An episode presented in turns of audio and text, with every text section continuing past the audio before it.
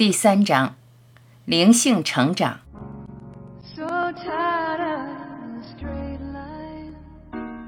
建议阅读以下格言时，请依次进行，理解了一句后再看下一句。灵性道路的唯一目的就是释放小我，剩下的就是你的真我。只有一种成长，那就是消除小我。小我就是这样一种感觉，我是与一切万有相分离的个体，到了极致就是自我中心。成长就是超越你自己习惯性的自己，那正是小我。成长就是小我从他的痛苦中解脱出来，认出所有的喜悦都只不过是你的真我。如果你不惊艳你的真我，就不会有真正的幸福可言。当你明白这一点，道路是非常直接的。你不再追寻海市蜃楼，而是奔幸福而去。你知道了幸福在哪里，它就在你内。你所追寻的一切，其实你本自具足，却非常愚蠢地说“我不是”，这是个谜。每个人所苦苦求索的。其实本自具足，甚至更多，这就是你。当你说“我”，这就是指那无限的本质。有趣的是，作为无限的你，却在寻找你所是的真我。谁若说他自己不是个大师，他就是在撒谎。你的努力应该用在合适的身份认同上，认同你真我的身份。灵性成长的衡量标准是你有多认同你真我的身份。小我非常狡猾，他经常把我们从灵性道路上拉出去一段时间，有时甚至很久。一旦我们陷入小我的陷阱，我们通常很难逃脱。所以你必须提防小我，它是我们的一部分。不管我们在灵性道路上有多精进。小我总是像个便捷的同伴，把我们带离觉醒之路，有时甚至是终生。以下是我们要提防的：小我始终抓着我们，对我们不离不弃。他会说：“我就是上帝”，以此来阻碍我们进一步的成长。当你发现小我在抗拒时，你可以释放抗拒的感觉。经过不断的练习，这会变得容易。当你释放掉了足够的小我，就能自然地感觉到真我的平静和喜悦。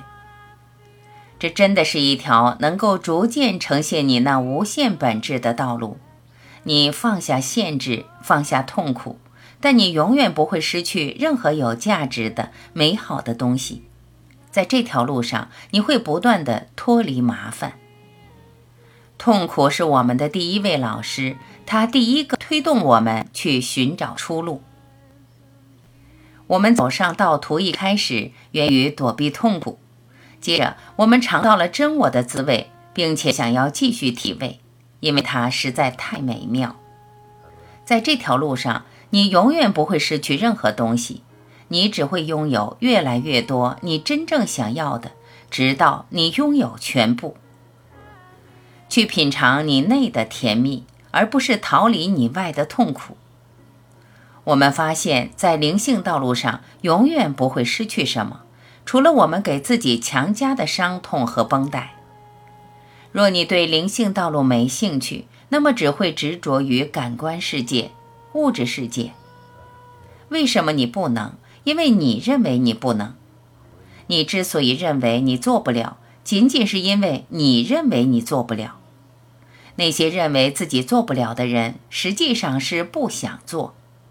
你是否能够成长，只取决于你自己。只要你能做，它就会发生。唯一想要改变你的人是你自己。愿望和企图都没用，你必须行动。美好的意图抵不上正确的行动。想要改变更快发生，那就想象它发生。若你想改变，意愿必须非常强烈，因为你长期受到习气的控制，以至于就像一个溺水者渴望空气一样。想要摆脱习气的控制，那你必须对体悟真我的渴望，就同溺水者渴望空气一样。你的成功取决于你对成功的渴望程度。如果你失去勇气，那意味着你对成功没有了兴趣。你唯一的朋友是你自己，你唯一的敌人也是你自己。你越限制你自己，你就越是自己的敌人。相反的，你越放开你自己，你就越是自己的朋友。你要做的工作是回归无限的真我，只有你自己才能完成。你限制了自己，你必须亲自解除这个限制。灵性道路就是自助的道路，做能做到的事，并尽力去做。每个经历都是为了祝福你，而非伤害你。若能一直遵循灵性法则，你将去往更高的境界。生命中的每个地方、每种状况都是成长的契机，成长的最佳地点就是此地，最佳时间就是此时。对成长的各种机会，心怀感恩。测试的最佳地点是待在家里，和你的原生家庭一起，因此。家是绝佳的成长地点。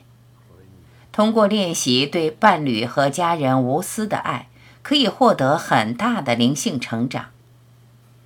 人们说你坏话，这给了你成长的机会，让你练习如何才能真爱，如何才能真平静。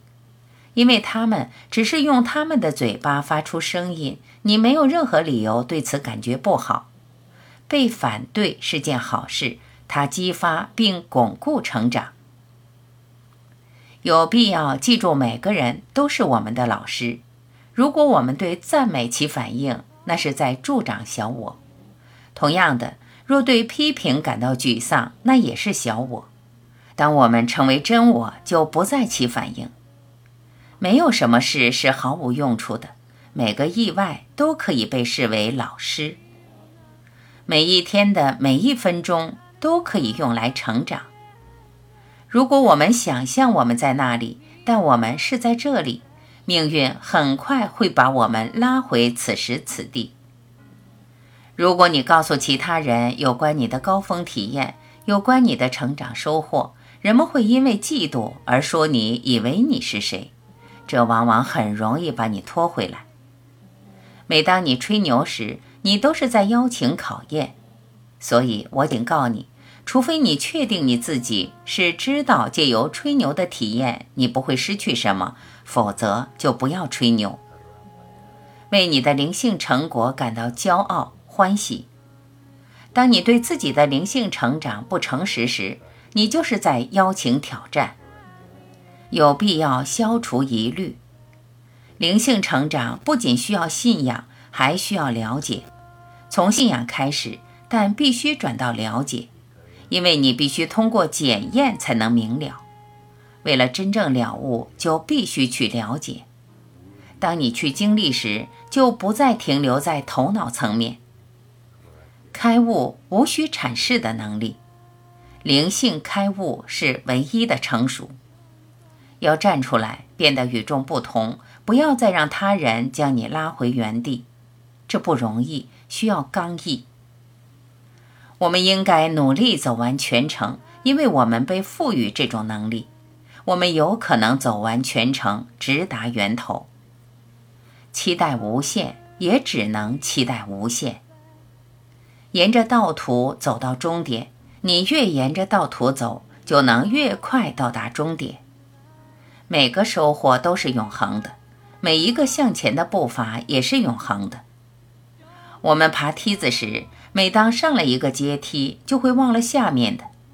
当我们到达顶端时，干脆踢了梯子。这门功课修得如何，取决于你所获得的结果。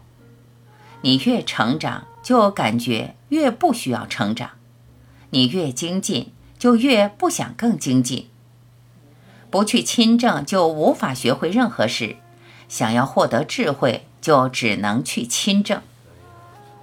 研究幻象会让你误以为真实。如果你想知道真相，就不要研究假象。成长的整个过程就是释放念头，当念头被完全清除，就只剩下真我。它太简单，所以不要把它搞复杂了。我们只能超越小我，真我就是超越了小我。成长是释放你所不是的样子，释放你的小我，成为你的真我。随着你成长，整个世界都会向你开放，你将经验更多。但是，即使你拥有全世界，你也只是拥有一个小点。拿下整个宇宙吧。对自由的渴望是关键。一旦你得到自由，你就会被它永远带走。在达到自由或开悟的过程中，我们获得多少帮助，取决于我们帮助别人多少。成长吧，把你的注意力从自己身上移开，转到其他人身上。为什么不应该是此时此地所有人都成大师？我们所有人，当我们下定决心成为真我的那一刻，我们就是真我。你的境界越高，就越无分别心。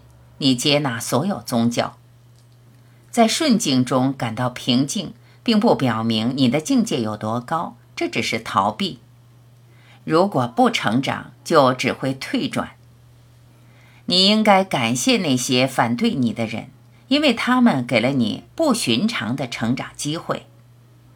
当我们关注其他人在做什么时，我们就得把注意力从自己身上移开。你需要不断确认，直到你不再需要确认为止。坚持不懈是必须的，逆境促使成长。这个世界越陷入危机，我们就越有机会成长。如果人们不断强烈的质问“我是什么”，成长就会非常迅速。当你找到“我是什么”的答案时，你就能控制自己的身体和心智。如果你不喜欢什么，那就改变你自己。你可能已经看到你是谁，但却无法持住。我们可以瞥见无限的真我在那待一会儿，但突然间感觉我们已经失去了它，因为头脑还未被清除。全然的进入真我时，头脑在那一刻退居幕后，但是潜意识里的那些限制性念头依然还在。你尚未清除头脑，只是暂时释放了它。它会再次出现，小我再次接管，你都不明白刚刚进入真我发生了什么，然后再次被带回沉重的现实。我们要做的就是重新进入真我，一次又一次的，直到能永久的待在那里。每次我们这么做时，都能烧掉更多的头脑，直到头脑彻底灰飞烟灭。此时，我们便能永久的待在真我中。你只是旁观者，头脑依然还在，但你已不是那头脑；身体依然还在，你也不再是那身体。只要你知道，你既非那头脑，亦非那身体，他们便无法再触碰你。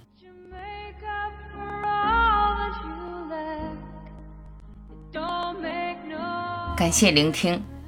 我是晚琪，欢迎继续收听第四章：幸福在哪里？